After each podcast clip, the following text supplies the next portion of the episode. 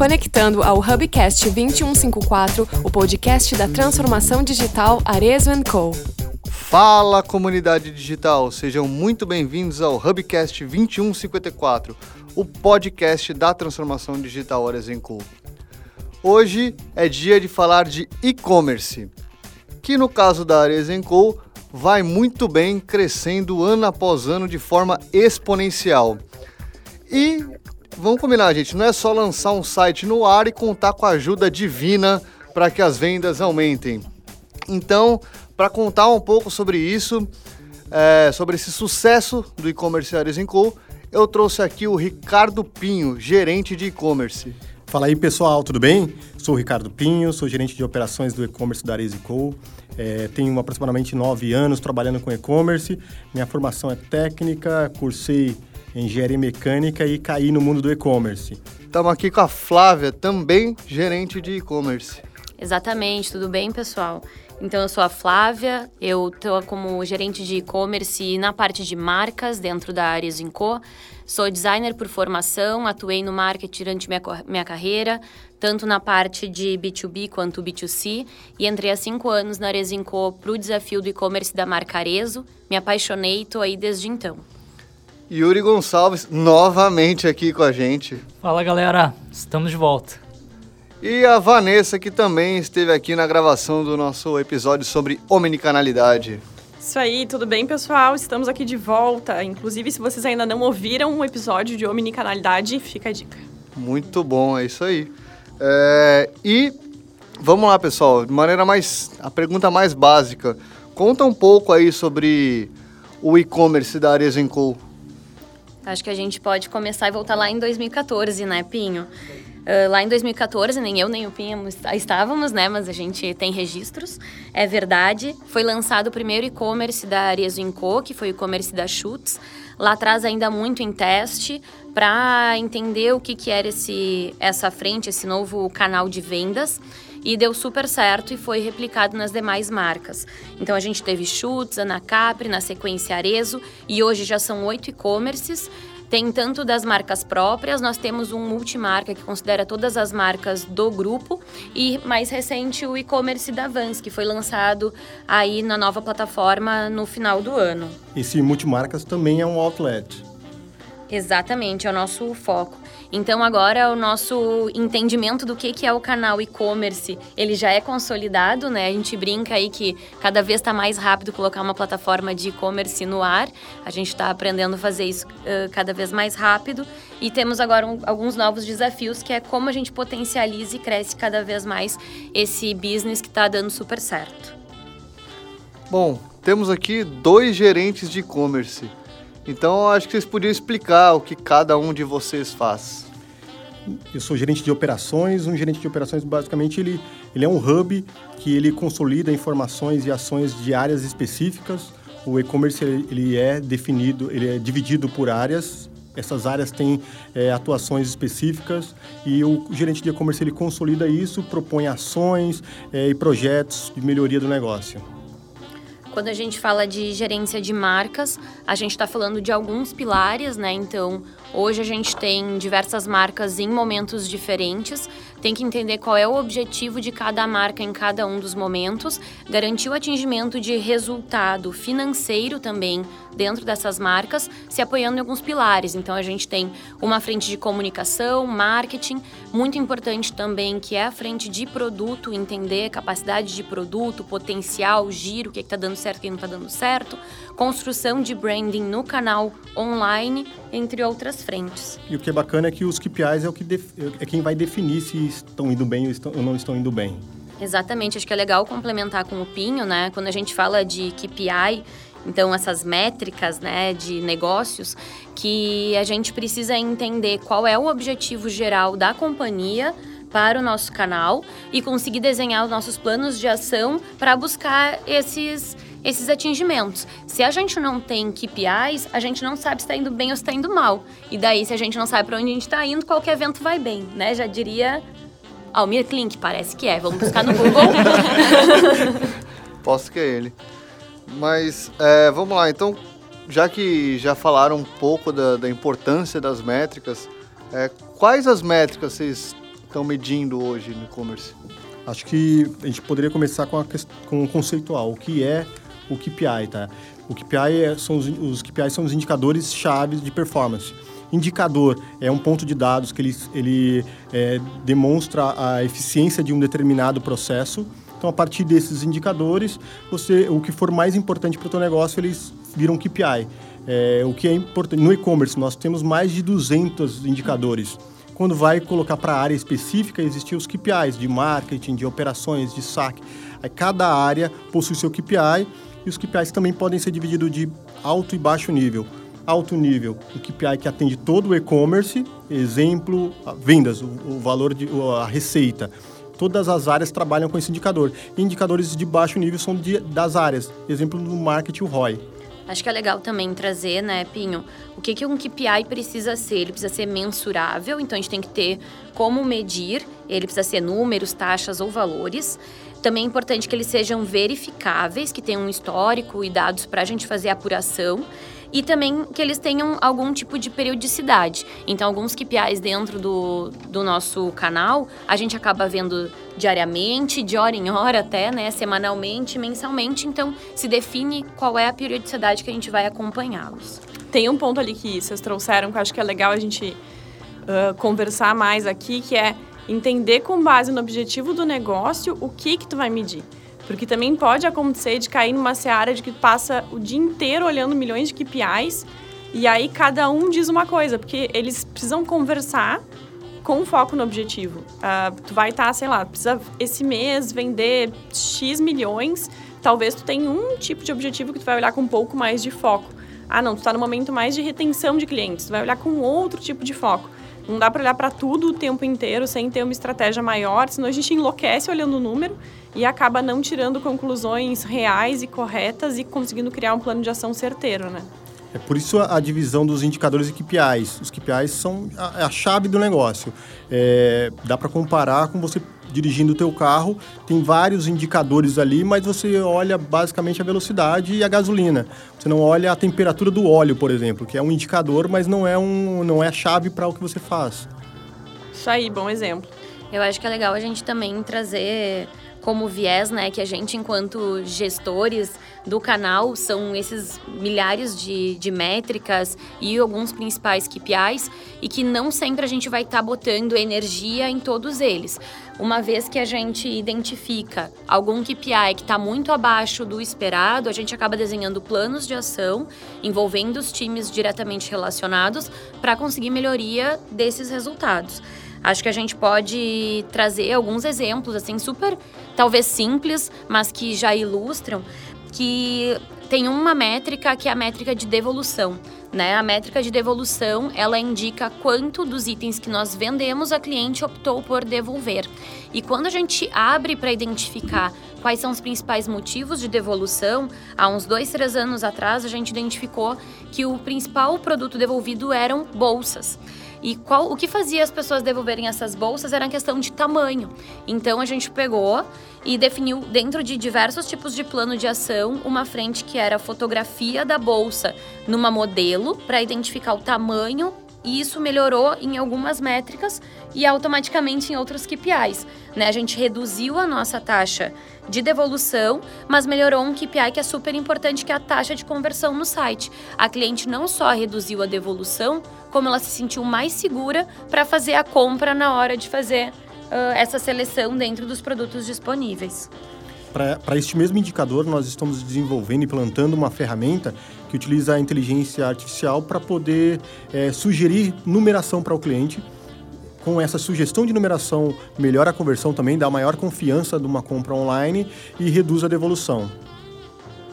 É, para a galera que não é de e-commerce, talvez falar de devolução não seja uh, pequeno, mas quando a gente começa a olhar tudo que está envolvido nisso, né, automaticamente tu diminui o teu gasto com o transportador, porque tu precisa buscar esse produto de volta e levar, então é realmente uma coisa, um KPI mais estratégico que desdobra em diversos outros, indica outros indicadores ali do negócio, né? Perfeito, vai. Eu acho que é legal a gente deixar até um dos que eu considero mais importantes como um todo, que é o NPS, né? Net, né? Net Promoter Score. Obrigada. o Net Promotional Score, que nada mais é o que a gente utiliza, é uma, um sistema que a gente utiliza para identificar a satisfação da cliente. E quando a gente fala de uma devolução, que nem tu comentou, Vá, a cliente recebeu um produto que não deixou ela feliz e satisfeita, ela ter que fazer um processo de troca, devolução, ir até um correio, esperar essa devolução e receber o seu produto de novo, acaba afetando diretamente esse KPI tão importante. A experiência não é boa, né? Exatamente. E aí, beleza, vocês já entraram aqui é, em alguns dos indicadores, mas eu queria saber quais são os principais indicadores que vocês olham, aqueles indicadores chaves que vocês pegam e olham mês a mês eles. Porque até uma história relativamente engraçada, eu estava num, num evento de e-commerce aí ano passado, e aí o cara chegou e falou: "Não, porque a gente olha 1200 métricas todos os dias". Cara, impossível, você é uma máquina, né? não tem como. E se utilizar o termo KPI é até pior, né? Porque é a chave, o cara Exatamente. tem uma porta com, com mil chaves. Exatamente. Então, o que que é que vocês acompanham mês a mês aí, que vocês levam para frente como os indicadores-chave? Acho que a gente pode, de certa forma, dar um- uma forma macro, né? Porque são diversas áreas. Mas se a gente for começar lá no planejamento, né? Identificando que a gente tem um objetivo de venda dentro de um ano e um mês, a gente precisa entender qual vai ser a cobertura de estoques que a gente tem para fazer a venda do produto para cliente para chegar nesse objetivo financeiro. Uh, tem um ponto que eu acho que é legal dividir, que ve- não é porque eu tenho um produto que eu vou vender este mesmo um produto. A cobertura, ela me indica quantos itens eu preciso ter de um mesmo produto para fazer a venda. Vou dar um, vou tentar simplificar aqui, mas eu preciso ter três calçados para vender um calçado. Então tem uma cobertura de três. Esse é um KPI super importante que a gente acompanha basicamente semanalmente e vai ah, ajustando, entendendo se precisa ter maior reforço de compra, porque a gente vendeu mais do que esperado, ou se a gente precisa tomar algum plano de ação para escoamento, porque as vendas estão abaixo do que a gente está imaginando. Tem- Geralmente é o primeiro caso. É, tem um. Só pra galera ter isso em mente, assim. Cara, cobertura é o assunto mais falado na sala de e-commerce momentos antes da Black Friday. O que, que define uma boa Black Friday? Óbvio que além de preços atrativos, é uma boa cobertura de estoque. Não adianta a gente entrar num momento super importante de liquidação como é uma Black Friday sem ter se preparado e esse acho que é um dos KPIs mais relevantes, assim, é o que, que eu tenho para ofertar para essa galera pensando que se eu vou vender X milhões, eu preciso ter X mil itens lá no meu estoque. Muito bom esse ponto, vai. Acho que outro ponto que é importante, que a gente também trata como KPI e que vem de encontro, principalmente falando de Black Friday, é a nossa questão de margem bruta, né? Então, a gente não só tem que ter eh, esses nossos produtos, como a gente tem que saber equilibrar muito bem quais produtos eu vou estar vendendo com um preço cheio, né? E quantos produtos a gente vai estar vendendo com desconto. Porque não adianta simplesmente a gente querer atingir uma receita se ela não é saudável no final do dia para nossa né? operação. Então, os KPIs, um KPI é, por si só, ele não ajuda é, a definir a plano de, ação, plano de ação e projetos. É importante que ele esteja com outros KPIs para melhorar o entendimento. Exemplo, não adianta você ter uma cobertura de estoque excelente se você não tem um investimento em mídias para trazer clientes para o site e fomentar essa venda. Então, basicamente, é importante cada KPI ter um outro KPI que contrapõe.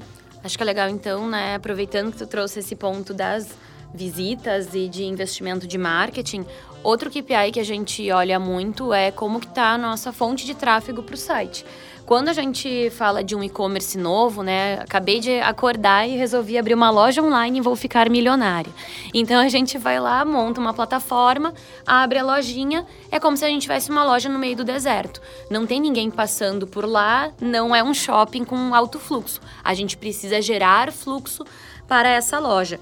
Nessa geração de, de fluxo, a gente começa investimentos de marketing e de algumas ações também de comunicação para trazer essas pessoas. Esse é um KPI importante. E aí esse KPI também se contrapõe a outro. É, não adianta eu trazer milhares de clientes para o e-commerce se não converter. Então, este KPI ele é eficiente quando existe a conversão. É, e aí a taxa de conversão esta, esse querido KPI aí que a gente pensa nele simplesmente 90% do nosso dia, ele ainda desdobra em várias outras coisas, né? Porque a gente tem a taxa de conversão presente em vários momentos aí do nosso e-commerce. Voltando assim bem para minha para o meu dia a dia raiz ali de integração de canais, a gente trabalha muito no fluxo de formas de entrega. Então a gente a nossa casinha ela é muito formatada ali dentro. Então, para mim a taxa de conversão principal é olhar quantas pessoas chegaram no checkout, ali no carrinho de compras checkout, quantas delas converteram e dessas que converteram, por qual forma de pagamento foi, ter soluções de integração de canais ajudou a aumentar essa taxa de conversão ou não ajudou?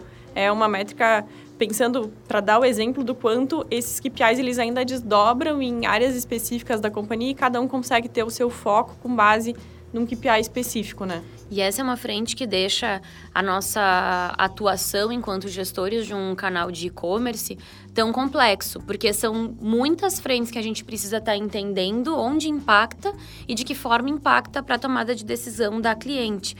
Este ponto que a Ava trouxe de integração de canais é uma frente que a gente possibilita a cliente ter uma compra mais rápida, né, uma entrega mais rápida, aliás, corrigindo, para que ela consiga ter o produto certo na hora certa. Essa é uma frase muito falada dentro da Arezo, gente. Bastidores da empresa. Então, para que isso aconteça, é preciso que a gente tenha não só a visão da loja em si ou da tomada de decisão da cliente, mas também um alinhamento com áreas que são chaves para que isso consiga ter um argumento melhor na finalização da compra. Um exemplo é a logística. Nossa área de logística hoje é responsável pela negociação de frete e negociação de prazos. Quanto melhor for essa negociação com nossos parceiros logísticos, melhor vai ser a oferta que eu vou ter para cliente, né? assim como é a integração de canais ou até mesmo formatos de frete expressos, econômicos, e vai ajudar nesse aumento da taxa de conversão, que nada mais é do que pessoas fazendo compras dentro da nossa loja. Beleza, deixa eu fazer uma pergunta aqui. Vocês falaram muito sobre desdobramento. É, eu queria que vocês falassem algum caso específico. Por exemplo, pegar uma métrica de negócio e desdobrei em quatro KPIs ali que eu vou medir para alcançar esse sucesso. Você tem algum caso aí, Pinho, de, da métrica de negócio e quais são os, o, as métricas de, de um produto exemplo. que vocês mediram? Acho um gancho do que a Flávia é, falou agora há pouco da, do SLA de entrega. É uma métrica extremamente importante, ajuda na conversão. O SLA de entrega ele é composto de alguns outros SLAs. O cliente ele faz um pagamento, existe uma aprovação, existe um indicador para aprovação, o tempo médio para aprovar um pedido. A partir daí, o pedido vai para o CD, existe um tempo, um, um SLA definido para faturar esse produto e a transportadora coletar a partir da transportadora coletando o pedido do cliente, também tem uma, existe um, uma meta, um prazo de entrega para o cliente. A composição do SLA de entrega, ele é a aprovação, a separação e faturamento e a entrega da transportadora. São áreas específicas que trazem esse número. E só um passo atrás, o que, que é o SLA? O SLA de entrega, ele é o tempo, o tempo previsto para entrega. A transportadora, ela me informou que em três dias ela entrega na, no, na região X. Estes três dias, eu tenho um tempo de separação e faturamento do pedido no CD.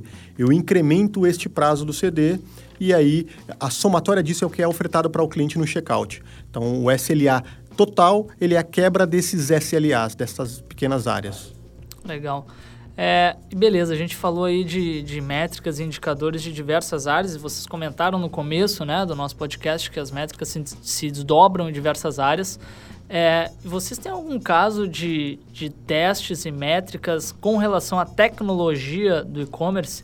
Porque também o e-commerce é uma parte muito visual, né? Então a conversão ela aumenta ou diminui dependendo também do que o usuário está vendo na, na tela dela. Eu me lembro de um caso de alguns anos atrás que foi feito um, um teste com chutes, que o branding da chutes, então, eram as cores preto, branco e o vermelho. E aí, na época, foi feito um teste lá, AB, com os botões de CTA em verde e azul, e foi identificado que o botão verde convertia mais. E aí foi instaurado o botão verde dentro do e-commerce. Vocês têm alguns casos assim para contar para gente? Já explica o que é teste AB para o pessoal. Lógico. O teste AB basicamente é você colocar 50% dos clientes ou pode definir um percentual diferente, navegando num determinado é, layout de site é, e os outros 50 no, no normal, no, no, que é hoje. É, a partir disso, você consegue analisar o comportamento do cliente, se melhora alguns KPIs ou não com, essa, com esses, essas alterações. Exemplo, alterando a cor do botão, 50% dos clientes navegavam no modelo anterior e os outros 50% no botão verde com o botão verde foi é, medido que a conversão foi maior. E aí, por isso, foi aplicado para todo o site. Nós fazemos isso é, todo o tempo, todo o tempo está rodando o teste AB em todos os e-commerce. Ou seja, se você já entrou no site hoje e dois dias depois viu outra coisa, você caiu num teste AB. Pode ser AB, ABC, pode ser até mais que isso. É, isso é uma, é uma prática é, diária do e-commerce. Nós fizemos outros testes de botão, exemplo, botão flutuante, no botão flutuante foi percebido que um device específico, um fabricante específico é, de smartphone, para aquele device a conversão melhorou. Então nós fizemos um desenvolvimento para aquele device, para o restante continuamos com o mesmo modelo. Acho que é importante trazer que o teste AB é essa prática e ela não fica só na navegação do cliente no site. A gente pode aplicar ela, por exemplo, para melhores formatos de layout dentro de um e-mail marketing ou dentro de alguma outra mídia específica. Né? Então é melhor eu ter um e-mail marketing mais sucinto ou mais longo. É melhor eu colocar a frase eu quero ou comprar todos esses pequenos detalhes a gente consegue ir utilizando. Mas também eu acho que é legal falar sobre a utilização de tecnologia, um pouquinho além do que seria o UX, né? Mas que seria na utilizando machine learning ou frentes dessa forma. A gente tem hoje dentro do site alguns parceiros que permitem que a gente faça recomendação de produto de acordo com a navegação anterior desse cliente. Então eu entrei, eu fui em bolsas, eu filtrei pelo, ta pelo tamanho de bolsa e eu gostei de algo, mas eu acabei abandonando. E o outro cliente fez outra forma. Ele começa a entender de todas essas navegações padrões e formas que poderiam indicar para a cliente fazer de uma forma mais objetiva essa compra, aumentando meu KPI de taxa de conversão. Isso tanto para recomendação quanto para resultado de busca. Exato. Perfeito. É, é, eu, normalmente, para um fornecedor novo, nós fazemos esse teste AB para provar que existe uma eficiência em um ganho financeiro na entrada desse outro fornecedor. Então, é uma prática bastante comum. E assim como temos resultados positivos, às vezes a gente tem resultados negativos, que não deixa de ser um resultado, né? Então acho que isso é importante também. Como que a gente faz para errar, errar rápido e, e corrigir? Rápido, né? Exatamente. E cada vez mais colocando novos cenários e permitindo melhorias de cada um desses KPIs que a gente acaba mensurando. É, medir KPI nem sempre é fácil, né? Eu tava lembrando agora, eu participei de uma palestra há uns quatro anos atrás, em, em Boston, assim, com uma série de e-commerces e tal. E aí tava muito forte a galera de, de farmácia falando, putz, muitas vezes é difícil medir KPI, a gente teve que tomar uma atitude muito radical para conseguir chegar num número. Que certa vez eles tinham muita dúvida sobre a importância de ter aquele catálogo físico, cheio de produtinho e tal, que comumente farmácias e supermercados têm. E aí tinha um diretor novo na empresa, enfim, questionando se tinha que manter esse custo com todo esse papel e tudo mais. E os caras pensaram, putz, como mede, né? Não tem como pegar a pessoa no caixa do supermercado e perguntar, você veio pelo folder? Vamos cortar o folder. Então, eles sabiam que eles podiam perder ali milhões de dólares numa ação bem ousada para provar a tese se aquilo impactava ou não. Então, eles passaram uma semana sem emitir os cupomzinhos de oferta ali, os folders, e aí as vendas caíram mais de 40%. Putz, tá aí. Mais que provado. Tá né? decidido, tá mais que provado que eu preciso desse negócio para vender, não se discute mais. Então nem sempre é fácil também ter o número que a gente precisa para uma análise específica, né? Mas que a grande vantagem, acho que do e-commerce é isso, né? A gente pode mensurar praticamente tudo e entender o que está funcionando ou não está funcionando para conseguir tomar ações sobre. É, quem que pode me explicar um pouco melhor essa? Vocês falaram bastante sobre conversão. É, explicar um pouco mais detalhado como é que vocês medem isso, exatamente o que é isso. A conversão você consegue imaginar um funil. É a quantidade de clientes que entraram no site e quantos compraram. É uma conta simples, porém, dentro desse funil existem vários passos que o cliente é, dá até chegar na conclusão do pedido. Desde ele ser impactado por um e-mail, entrar no site, é, olhar um, uma página de produtos, calcular frete, é, preencher formulário para concluir o pedido, esses passos que nós medimos todos esses passos, quais, qual é a conversão de cada um deles.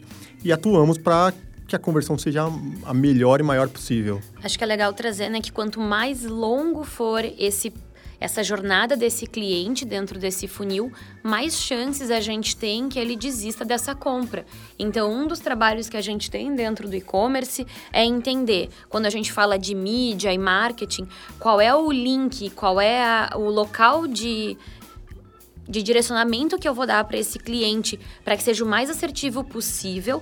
Como que eu faço depois que ele decidiu o produto, que o cadastro dele também não tenha tantos campos, ou que seja fácil, ou que seja só clicar um botão e ele conseguir ir pagar? Muitas vezes já ter tudo preenchido também, né? Forma de pagamento, ter as opções que atendam ao cliente.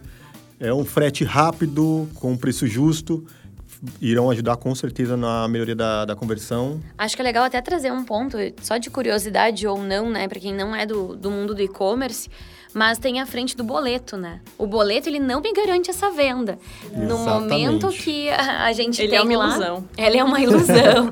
Doce. A, a Quem gente... nunca, né, gente? Quem nunca fez um boletinho para decidir se vai pagar depois, né? Black Friday. Vou reservar este produto. Até é legal, já que a gente falou de cobertura, né? Uma reserva de produto faz com que esse produto deixe de estar à venda dentro de um site e ele passe a não estar mais disponível para cliente, mas a gente não garantiu essa venda ainda. Então ferra totalmente totalmente o nosso negócio. Pare de fazer boletos. Não, faça boleto e pague, hein? E pague. Melhor. Sem reserva. Verdade. Né? Então, acho que é legal trazer, né? Tem, uh, dentro das formas de pagamento, tem o boleto. Dentro dessas frentes de boleto, a gente ainda vai ter uma parcela de quantas pessoas efetivamente vão pagar esse boleto. Exato. Para gerar uma taxa de conversão real. Exato. Mesmo finalizando a compra, não significa uma hum, real conversão. Exatamente. E daí eu acho que a gente, já que falou de finalização de compra, né? Já foi, a cliente foi lá, ela selecionou o produto dela, ela definiu o formato de pagamento, ela fez um boleto, mas ela pagou aquele boleto, ela esperou, ela recebeu em casa, ela vai fazer, então, como a gente já comentou antes, a avaliação dela de satisfação, que a gente chama de NPS, e a gente vai ter então uma cliente dentro do nosso banco de dados. Agora tem uma outra força importante aí para a gente atuar, que é na recompra dessa cliente. Para uma companhia, custa menos a gente conseguir uma recompra do que adquirir um novo cliente. Então, é tão importante garantir que essa satisfação ela aconteça e identificar caminhos para uma nova compra. Pode ser com uma nova, um novo lançamento de coleção, pode ser com um bônus para ela fazer essa compra de repente dentro do mesmo mês que ela já fez algum tipo de investimento dentro do nosso canal. Podem ter aí diversos planos de ação ou ações de marketing que a gente faça para trazer ela de volta. Dentro do que a, a Vá comentou dos, da dificuldade de gerar algumas métricas, em conversão, a maior parte dela é mensurável. Você consegue medir é, o, a, o teu a tua a cobertura de estoque para ter produto para atender o cliente, você consegue medir é, se você possui formas de pagamentos que estão adequadas a, ao que o cliente necessita, o preço, o prazo, o frete. É, uma, um dos indicadores que aí existe sim uma dificuldade em mensurar é a qualidade da coleção, se é o produto que gerou é, esse interesse no cliente. Então, é, essa aí, é, com o nosso indicador, é onde mais a gente pondera quando vai analisá-lo. É, e aquelas surpresas que acontecem no caminho, né? O produto está girando super pouco, e aí contando um caso real, assim, putz, o produto não, não vai, não vai, ou é um produto super antigo que está lá parado com uma cobertura baixíssima, porque ele já é o restinho lá que sobrou, e aí quando vê, Kate Middleton usa o sapato, e aí a Exatamente. gente tem um produto com baixa cobertura, com um alto marketing, que enfim, não foi investido, né? Ele foi orgânico.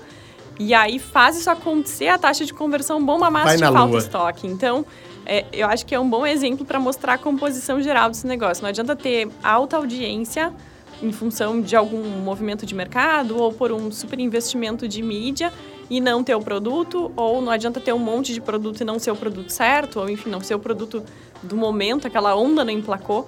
Para quem não é de e-commerce, talvez não seja tão fácil de entender para mim. Antes de entrar nesse mundo de e-commerce, não era tão complexo assim, porque a gente compra esse produto, na verdade, três meses antes de botar para vender. Então, tem que ter muita métrica e tem que ter um bom feeling, tem que ter um bom olhar de moda para comprar um produto três meses antes e na hora que tu abrir ele para venda no site, ele realmente está no seu momento de ápice e todo mundo está desejando esse produto, né? Então, acho que só complemento o que o Pinho trouxe.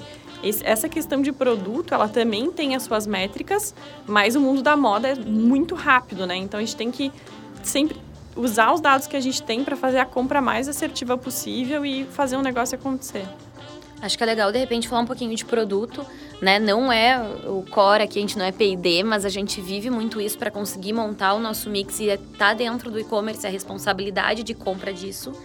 E a gente tem aí dentro de, de um triângulo, vamos dizer assim, uma base, que são nossos clássicos e básicos, são produtos que a gente tem um giro maior, então a gente vende com frequência e ao longo de todo o ano. Nós temos um meio de pirâmide, que ele é, são produtos que eles são core da marca, mas que eles vêm com um pouquinho de tendência, mas que não, se, não chega a ser aquela informação de tendência pesada. E nós temos o top da pirâmide, que é aquele produto que eu preciso ter naquele momento que está bombando. Então a gente tem um caso agora recente que são os metalizados. Os sapatos metalizados vieram com tudo e todo mundo precisava ter, ou precisa ainda ter, se você não tem, www. Qualquer marca do grupo arezinco.com.br e você consegue ter então essa venda. Geralmente, o topo ele tem um giro mais rápido e a gente tem uma cobertura que ela não é tão longa, porque a gente não tem noção de qual vai ser essa curva entre esse produto não ser nada, virar uma super tendência e acabar morrendo, né? E podendo virar aí um estoque no qual a gente tem aqui atuar. Mas acho que é legal trazer um exemplo de como a gente consegue também, olhando esse KPI de esgotou o meu produto, não vou ter mais e não tem como fazer uma reposição tão rápida, como a gente atua. Hoje, dentro dos e-commerces da Ares Co, nós temos um formato de venda que se chama pré-venda, que nada mais é do que a gente conseguir identificar essa, essa necessidade de mercado, ter esta produção, ela demanda um tempo, mas a gente já consegue disponibilizar para cliente e garantir que ela vai ter este produto dentro do timing que a gente tem aí para receber essa reposição. E o, já que você está falando de pré-venda, o que define a pré-venda? Acho que a tomada de decisão de colocar um produto em pré-venda ou não e já que a gente está falando de KPIs e métricas, né, nós temos dois grandes KPIs aí que a gente pode considerar. Um deles que é a cobertura, então a gente identifica que o que eu tenho de estoque, ele não tem uma cobertura mais do que uma semana, por exemplo, então já sei que esse produto vai faltar. Ou então, assim que eu tenho um produto que ele falta, ele, ele esgota, eu acabo tendo Avise-me. É uma ferramenta que a gente utiliza. O que, que é o Avise-me? Dentro do site, na página do produto, digamos que meu número é 37. É um dos que mais vende, inclusive. Se a gente vai no 37, eu clico e vejo que está indisponível, eu posso colocar lá meu nome, meu e-mail e o site vai me avisar quando esse produto voltar. Isso começa a gerar dados. Então eu já sei, por exemplo, que dentro de um mesmo calçado, numa mesma numeração, eu tenho mais de 130 pessoas com interesse. Eu identifico essa necessidade e a gente faz a pré-venda a partir daí. Bom, legal. E aí, é, falando ainda sobre o tema de conversão, eu sei que o frete é um tema muito importante quando a gente olha para isso, né? E aí eu, como consumidor também, quando eu estou querendo comprar alguma coisa, eu vejo que o valor do frete está muito desproporcional ao valor do produto, cara, eu desisto. E se a gente for olhar um pouquinho aí para o mercado, a Amazon está dedicando muito esforço em cima disso. Saiu uma notícia aí semana passada da Forbes que o Walmart está tornando as lojas dele centro de distribuição. Assim, tá todo mundo olhando para essa parte de frete porque é muito importante na conversão dentro do e-commerce, né? O que, que a gente dentro da Arezo está fazendo? É, no, no, Brasil, eu vejo o Magazine Luiza também é, seguindo essas mesmas tendências. É, no e-commerce da Arezo, nós trabalhamos hoje com uma série de, é, de empresas de transporte. Utilizamos uma, um sistema que ele faz um leilão de frete e nós disponibilizamos para o cliente duas, é, dois modelos de entrega, a mais rápida e a mais barata. A partir disso, nós já conseguimos é, ter uma, um aumento na, na eficiência, tanto de entrega e no custo para o cliente do, do frete.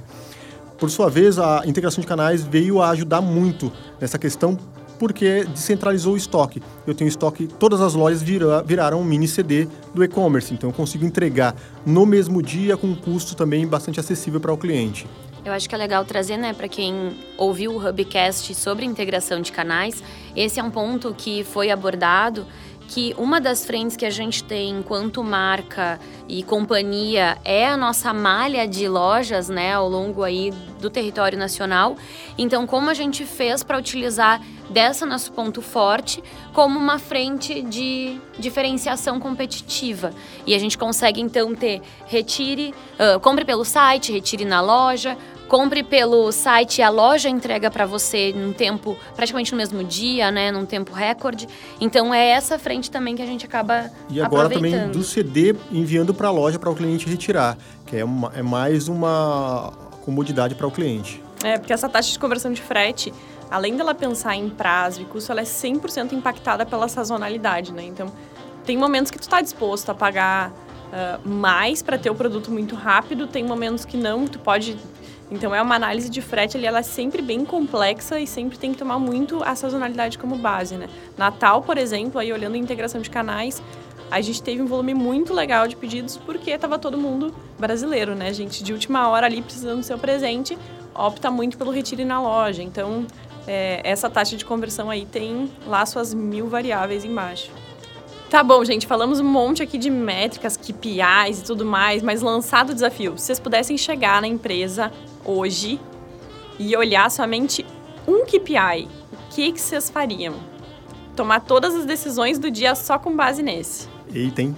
Pergunta fácil essa. Acho que a gente pode pular essa, né, Pinho? o que, que tu acha? Acho que Quer a gente começar? pode... Vamos pensar aqui juntos, né? Uh, um KPI eu acho que é muito difícil de definir, né? O que, que a gente tem de objetivo hoje enquanto gestores? A gente precisa garantir a máxima eficiência da operação e financeira e garantir a satisfação do cliente. Então, para garantir a satisfação do cliente, acredito que o NPS é um indicador que consegue demonstrar isso muito bem. Porém, ele não garante eficiência financeira. E aí, para isso, precisamos de um outro indicador. Vamos cada um escolher um, então. Então tá, você ficou com o NPS. Exato. Eu vou trazer, então, o EBITDA. Excelente. Excelente? Temos um acordo? Posso passar para ela depois e consumir o dado dela? Beleza. É, tá acabando nosso tempo aí, então sempre tem uma perguntinha no final. E a pergunta de hoje é qual é o, a ferramenta que vocês usam para avaliar essas métricas? Então, acho que eu posso falar um pouquinho ali do time de marcas. Hoje, uma das principais ferramentas ainda é o Google Analytics.